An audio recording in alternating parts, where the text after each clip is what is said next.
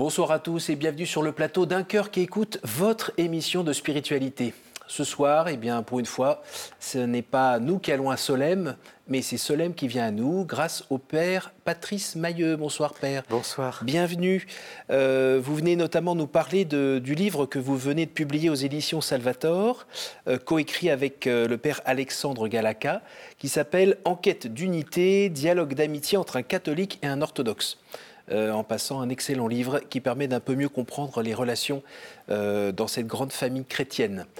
Euh, merci d'être là. Vous allez nous parler un petit peu de cette sensibilité à l'œcuménisme que vous avez et aussi nous raconter votre vocation, car vous êtes moine à Solem depuis les années, la fin des années 70. Donc juste avant, je vous invite à nous lire un extrait de texte de votre choix. Voilà, donc j'ai choisi le dialogue euh, incroyable qui s'est tenu entre le pape Paul VI et le patriarche Athénagoras le 5 janvier 1964. C'était la première fois qu'un pape rencontrait euh, le patriarche de Constantinople depuis plusieurs siècles et ça s'est passé à Jérusalem. C'est la grande rencontre de Jérusalem. Il y a eu un premier temps où le patriarche et le pape se sont entretenus ensemble devant les caméras et devant les journalistes. Et le deuxième temps était un temps privé où le patriarche et le pape étaient tous les deux tout seuls. Et les journalistes se sont retirés, mais le, magnétophone de la RAI, la radio-télévision italienne, a continué à fonctionner, ce qui fait que leur euh, dialogue intime a été enregistré. Il n'a été rendu public qu'après le décès du patriarche Athénagoras. Athénagoras, je pense que la Providence vous a choisi pour ouvrir le chemin de Paul VI. La Providence nous a choisi pour nous entendre. Je veux profiter de ce moment pour vous dire la loyauté absolue avec laquelle je traiterai toujours avec vous. Athénagoras, la même chose. Paul VI, je ne vous cacherai jamais la vérité. Athénagoras, j'aurai toujours confiance. Paul VI, je n'ai aucun désir de décevoir, de profiter de votre bonne volonté. Je ne désire d'autre chose que de suivre le chemin de Dieu. Athénagoras, j'ai une confiance absolue en votre sainteté, absolue absolu. Paul VI, j'essaierai toujours. Athénagoras, je serai toujours de votre côté. Paul VI, je ne sais pas si c'est le moment, mais je vois ce qu'il y aurait à faire, c'est-à-dire à étudier ensemble ou à déléguer quelqu'un qui, Athénagoras, des deux côtés. Paul VI, je désirerais savoir quelle est l'idée de votre sainteté, de votre Église, sur la constitution de l'Église. C'est le premier pas. Athénagoras, nous suivrons vos opinions. Paul VI, tout ce qui regarde la discipline, les honneurs, les prérogatives, je suis tout à fait disposé à écouter ce que votre sainteté croit être le mieux. Athénagoras, la même chose de ma part. Paul VI, mais aucune question de prestige, de primauté, qui ne soit celle de fixée par le Christ, mais d'honneur, de privilège, rien de tout cela. Voyons ce que le Christ nous demande et chacun prend sa position, mais pas avec les idées humaines de prévaloir, d'avoir de la louange, d'avoir des avantages, mais de servir. Athénagoras comme vous m'êtes cher au fond du cœur. Paul VI, mais de servir. Et ce dialogue est vraiment le dialogue qui, d'une certaine façon, a, servi de, modèle à ce que humblement, avec mon ami Alexandre, on a essayé de, faire. Et moi, j'avais très profondément ce, dialogue en tête, en sachant que les relations orthodoxes catholiques progresseront par des études poussées de questions dogmatiques, de questions de foi, ce qui s'appelle le dialogue de la vérité, mais à condition que ça se passe dans un climat de confiance, d'amitié, d'écoute, ce qui s'appelle le dialogue de la charité. Dites-moi, Père, euh, aidez-nous un, petit peu à, vous situer. Euh, d'où venez-vous?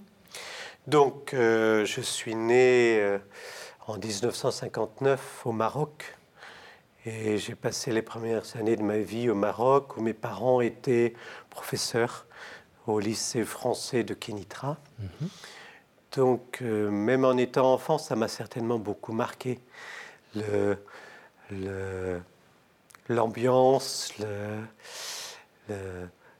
le, fait de vivre dans, dans, un pays musulman, pays arabe, avec, encore une certaine présence française, mais les fantasias, les souks, les, c'était, ça m'a certainement euh, beaucoup, beaucoup touché. J'en garde vraiment des souvenirs.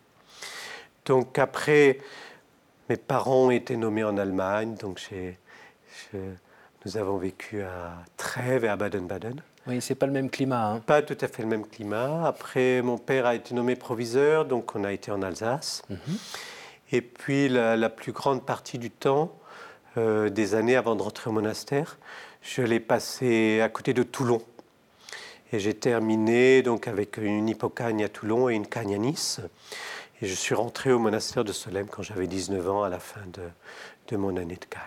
Et si on regarde euh, votre vie de foi, euh, entre le petit garçon et celui qui est en Cagne? C'est ça. Donc le petit garçon euh, au Maroc était chez les sœurs et a été très, très touché hein, par ses, ses sœurs qui s'occupaient vraiment maternellement des enfants.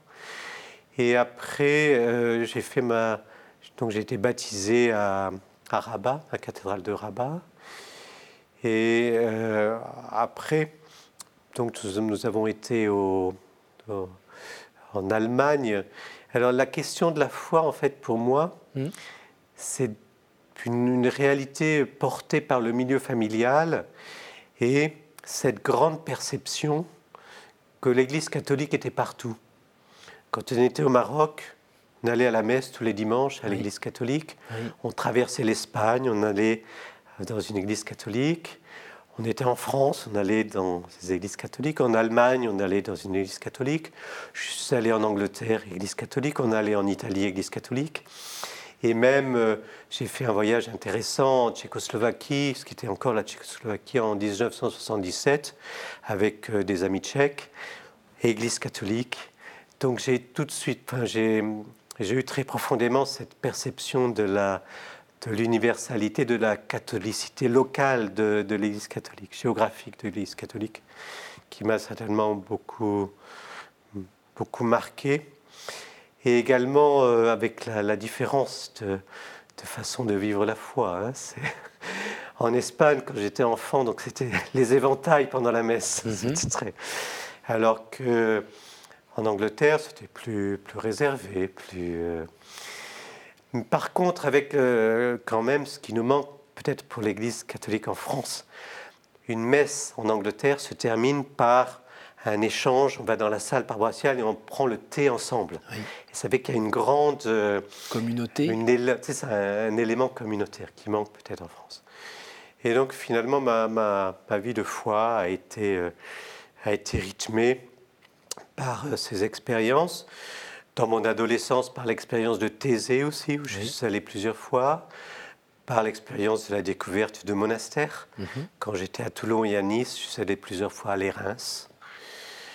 Euh, également. Est-ce, qu'il y a eu des moments, pardon de vous couper, est-ce qu'il y a eu des moments un peu de, de questionnement ou, ou à l'adolescence peut-être euh, d'éloignement de... Non, en fait, j'ai jamais connu d'éloignement.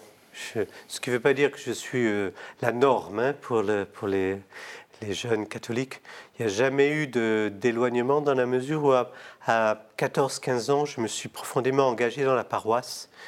Et donc je faisais le catéchisme, j'étais clair euh, pendant les célébrations liturgiques que, j'aimais déjà beaucoup. Mhm. Donc il n'y a pas eu d'éloignement. Alors après, bien sûr, dans, dans, mon, dans ma croissance personnelle, il y a eu des, certainement des moments où la cohérence n'était pas à 100%, mais la, la ligne, l'orientation était assez claire.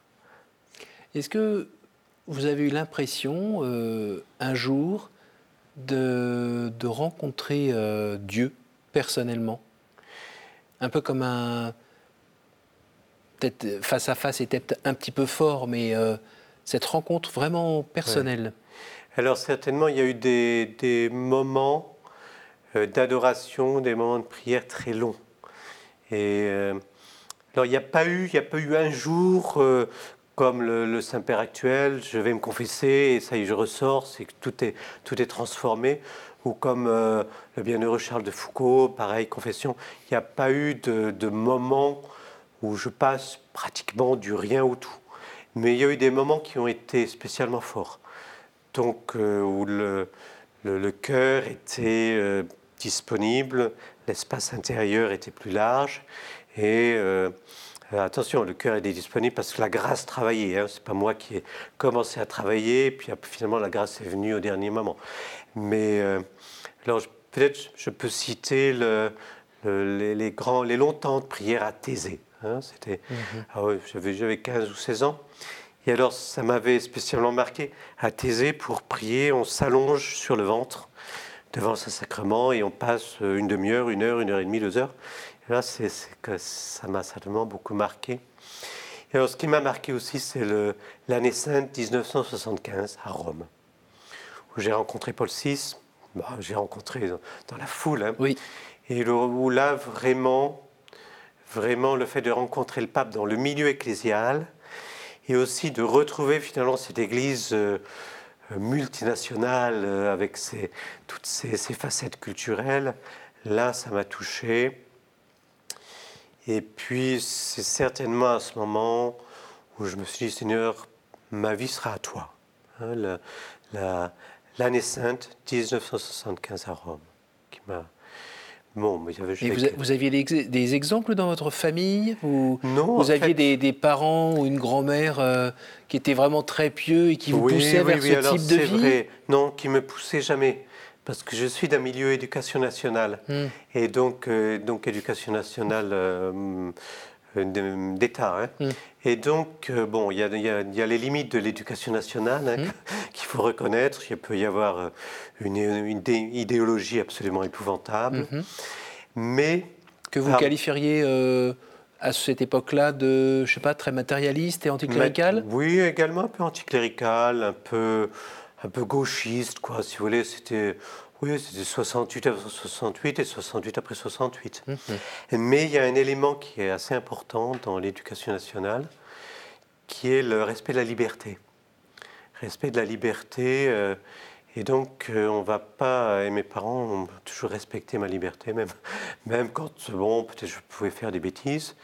C'est, et donc, mes parents m'ont certainement pas poussé, mais ils m'ont donné l'exemple justement d'une vie de foi authentique, profonde, libre, fidèle, à l'intérieur de, ce milieu qu'est l'éducation nationale.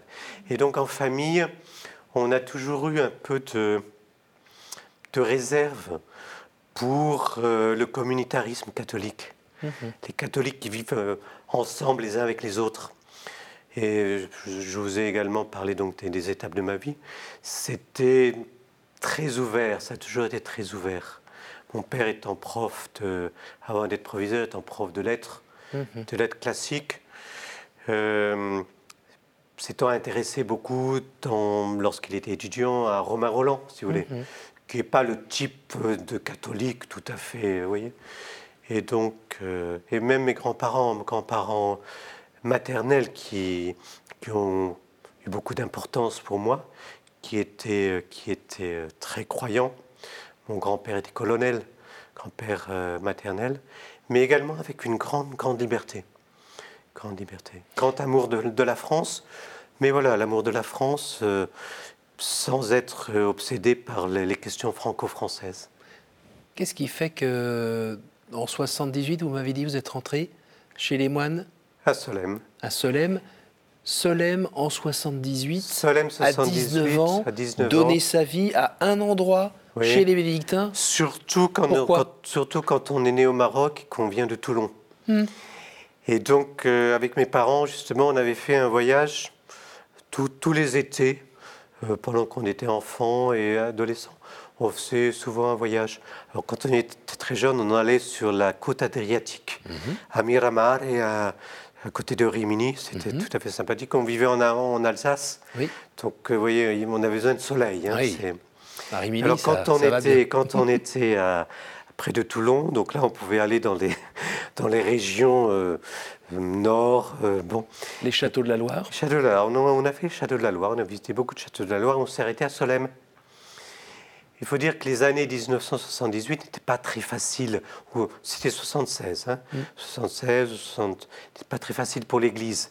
C'était l'après-concile. Et moi-même, donc en bon jeune euh, catholique de 16, euh, 16, 17 ans, je pouvais avoir quand même quelques réactions assez identitaires. hein. Et en voyant un peu la liturgie dans les paroisses, sauf dans la mienne, hein, c'était une bonne liturgie, j'ai découvert Solène, avec la liturgie en latin, chant grégorien, fidèle à l'Église, donc et rangé, liturgie, euh, la messe toujours selon Paul VI, et puis, euh, et puis la vie monastique. Donc la recherche de Dieu, le fait que Dieu soit le centre de tout, et que si on ne vit pas pour Dieu, il n'y a aucun intérêt à vivre. Et je me souviens très bien, euh, donc j'étais, j'ai fait une petite retraite tout seul de, de 5-6 jours, une semaine, j'avais 16 ans. Et j'étais à l'hôtellerie de Solesmes. Et un jour, donc, je- quand on est à l'hôtellerie, on a des contacts avec les pères hôteliers, mais assez discrets. Oui. C'est-à-dire, si on demande à voir un père hôtelier, on le voit. Mais bon, là, j'avais 16 ans, et il y avait un père hôtelier qui est toujours vivant, pour lequel j'ai beaucoup d'affection, le père euh, Louis Sautner, qui une fois m'a dit ben, jeudi après-midi, c'est la promenade. Donc, si vous voulez, bon, on va faire une petite promenade ensemble. Et donc, on a fait une petite promenade ensemble euh, au cours de. ça, autour de Solesmes, tout simplement. Puis, on a, on a parlé un petit peu ensemble. Mais euh, très, très discrètement, très, très gentiment. Et le lendemain, j'ai dit Mon père, j'aimerais vous voir. Donc, on est allé tranquillement dans un, s'asseoir sur un, un banc là, à l'hôtellerie. Mhm. Et puis je lui ai dit, mon père, je- pour moi, la vie sans Dieu n'a pas de sens. Et je voudrais donner toute ma vie à Dieu. Et euh, j'aime Solène. Et je voudrais que ce soit à Solène. Donc, euh, on a parlé un petit peu. Il m'a dit, euh, là, vous avez des choses qui sont, qui sont centrales. qui sont centrales. Et il m'a dit, est-ce que vous voulez voir le Père Maître? Le Père Maître étant celui qui s'occupe des, des novices. Euh, je lui ai mais pas demain, d'accord, mais pas demain, on va encore prendre un jour. Et donc, euh, le Père Maître euh, est venu me voir, donc on a parlé. Et c'était un homme, le Père Michel Robert, un homme qui m'a beaucoup marqué, qui était un ancien étudiant de Sciences Po à Paris, et qui était d'abord très très facile, donc même un peu bavard, quoi, ça m'avait un petit peu étonné. Et donc on est vraiment euh, entré dans une relation de confiance. Et donc on a pu parler. Il m'a suivi pendant un an, deux ans. Et donc il m'a invité à faire des, des stages à l'hôtellerie, puis après au noviciat. Pour découvrir d'un peu plus près ce que c'était au quotidien. ça, découvrir. Et on était un, un bon, enfin, il y avait un bon noviciat, une dizaine de moines, une douzaine de moines, tous entre, je sais pas, entre, entre 19 et 24 ans ou 25 ans. Donc voilà. Et c'est pareil, il m'a pas du tout pressé. Hein, c'est, j'étais jeune quand je lui ai parlé, j'avais 17 ans. Ah oui. Donc euh, Et est-ce que aujourd'hui on pourrait parler d'un. Est-ce que c'est juste de parler de sentiments amoureux? Oui, bien sûr. Être amoureux du Christ, hein, Hmm. ça c'est c'est clair. Être amoureux du Christ, je crois qu'on ne peut pas rentrer dans la vie monastique si on n'est pas amoureux du Christ. Ça veut dire quoi être amoureux du Christ? C'est-à-dire que le Christ prenne la première place. Je dirais pas l'unique, mais que toutes les, toutes les autres relations, tous les- toutes les autres amitiés, toutes les autres euh, soient toujours en relation et euh, par rapport au Christ, soient toujours, euh, comment je n'arrive pas à trouver le mot, relatif, relatif par rapport à la primauté du Christ. On est en 2022, votre histoire d'amour dure depuis un petit moment. Oui, tout à fait. Comment a-t-elle évolué? Eh bien, euh, il faut qu'elle se renouvelle de temps en temps. Et la providence qui parle certaines fois par le Père Abbé, d'autres fois par les frères, d'autres fois par, les circonstances, d'autres fois par les, rencontres que je fais, d'autres fois par ma famille. Bien, à certains moments, on se dit, ben voilà, tout va bien, c'est bien, c'est bon, ben voilà. Euh, il peut y avoir justement, euh, alors certains peuvent, peuvent dire ben, un coup de pied au derrière, d'autres euh, une rencontre, d'autres fois, voilà. C'est pour nous, remettre un petit peu en cause sur tel ou tel point où on peut se laisser aller. Et en fait, une remise en cause, c'est pas, dans mon cas, hein, ça n'a jamais été tragique, tragique. Puis bon, dans ma vie, il y a quand même eu un ou deux éléments dont je, je ne préfère pas parler, mais un élément qui a été, une, qui a été assez tragique, hein, certainement. Mais voilà, ça, permet de, redire, bah, Seigneur, tu as la première place et tu, m'indiques un peu une autre voie, ou pas une autre voie, mais une façon un peu inattendue de, te rechoisir à la première place. Dans quelle mesure vous pouvez dire, avec euh, ce choix de vie et cette expérience, que, que, Dieu, le Christ, le Saint-Esprit, euh, que Dieu est connaissable? Dieu est connaissable, mais Dieu est mystère.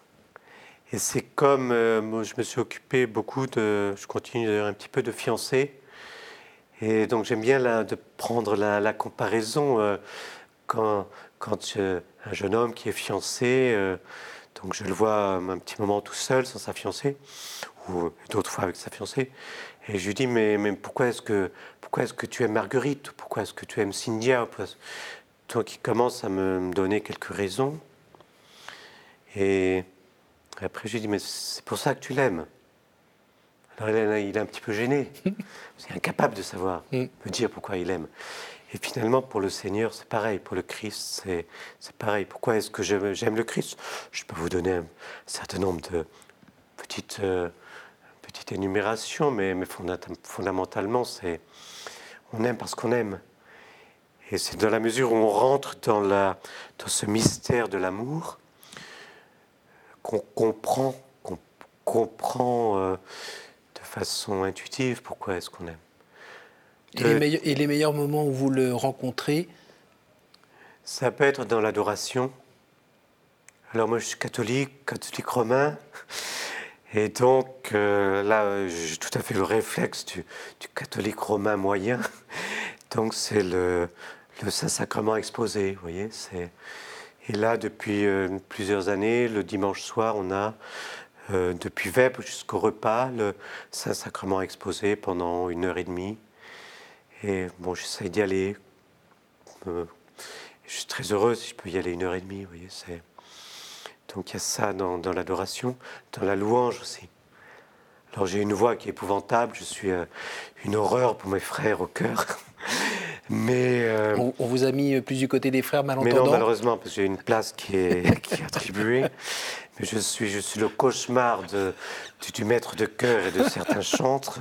J'essaye de leur dire que je fais ce que je peux, mais... Mais je chante avec mon cœur. Je chante avec mon cœur, mais ils me disent, mais écoute, écoutez, chantez seulement avec votre cœur. Je, je, leur dis que les, les, sophistes sont un peu longs. Je chante seulement avec mon cœur, mais il faut que j'y mette un petit peu ma voix.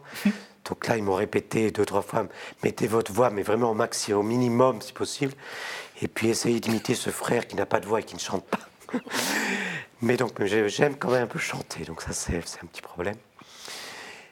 Et oui, ce que je voulais vous dire, c'est que je suis assez augustinien de, augustinien de, comment dire, de, sensibilité euh, spirituelle. Donc, euh, Saint Augustin, c'est celui qui, qui aime parce qu'il aime.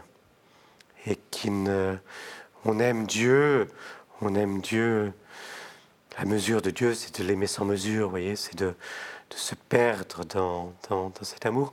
Mais alors il y a, le, deuxième volet de Saint Augustin, c'est de retrouver l'amour du Christ dans chaque personne, et spécialement dans l'amitié. Hein. Saint Augustin était le, docteur de l'amitié, et donc avec un cœur très sensible au, au malheur des autres, et également très sensible au fait d'aimer être aimé dans le Christ. Vous Donc il y a, cette, dimension qui fait que pour moi la vie monastique n'est pas une vie dans l'adoration, dans la louange, mais qui serait détaché de la sensibilité du cœur, qui retrouve les personnes telles qu'elles sont.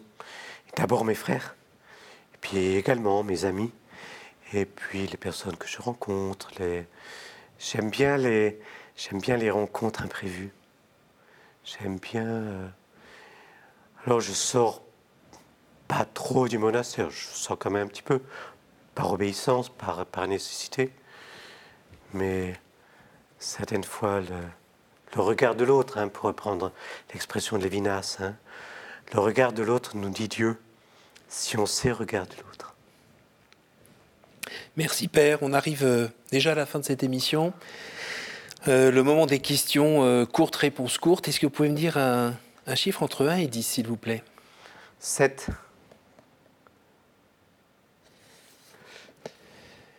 Y a-t-il une parole que vous regrettez de n'avoir pas dite à quelqu'un? Oui. Il y a une. Il y a une il y a- C'est vrai, quand je repense à des personnes que j'ai rencontrées, et surtout si je peux plus leur dire, Mm. c'est. J'aurais voulu dire, mais je, alors je le dis dans la prière, hein, je le dis. J'aurais voulu dire à certaines personnes l'importance qu'elles ont eue pour moi, l'amour que j'ai pour elles, que j'ai eu pour elles, et ce qu'on- ce qu'elles m'ont donné, la gratitude que j'ai eue pour elles, et le visage de Dieu que j'ai trouvé en elles. Et certaines fois, parce que les conditions ne se prêtaient pas, parce que j'étais timide, ou parce que, voilà, je ne leur ai pas dit, et je le regrette.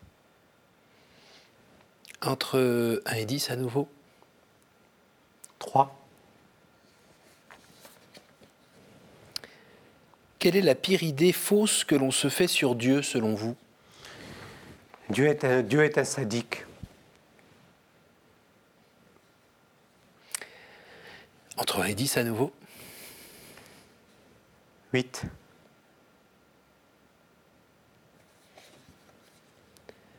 Quelle est la dernière fois où vous avez reconnu l'action du Christ dans votre vie? C'est très difficile à répondre parce que pour un moine, pour un moine, le- l'orientation du moine, c'est de conserver toujours, avec la grâce de Dieu, le souvenir de Dieu. Dieu qui est toujours en lui, qui agit toujours en lui. Alors il peut y avoir des, des moments où le, oui, peut-être. euh, non, en fait, c'est une colle que vous m'avez posée parce que finalement, dans, ce, dans cet échange que nous avons eu, le Christ est présent. Et C'est une réponse. C'est une réponse. Merci beaucoup, Père. Merci beaucoup d'être venu de, de Solem, euh, prendre le temps de nous présenter euh, le livre Enquête d'unité, dialogue d'amitié entre un catholique et un orthodoxe paru aux éditions Salvator. Et puis merci aussi de nous avoir permis de, rentrer un petit peu dans, le secret, l'intimité de votre vie, euh, de votre vocation dans cette grande famille monastique. Et puis euh, d'essayer d'entrevoir un petit peu ben, ce qui fait le, le cœur, le sel de votre vie. Merci beaucoup. je vous remercie. Merci à vous tous euh, pour votre fidélité. Pour, euh, pour revoir cette émission, n'hésitez pas à aller sur notre site ktotv.com. Et puis moi, je vous donne rendez-vous la semaine prochaine. Bonne soirée.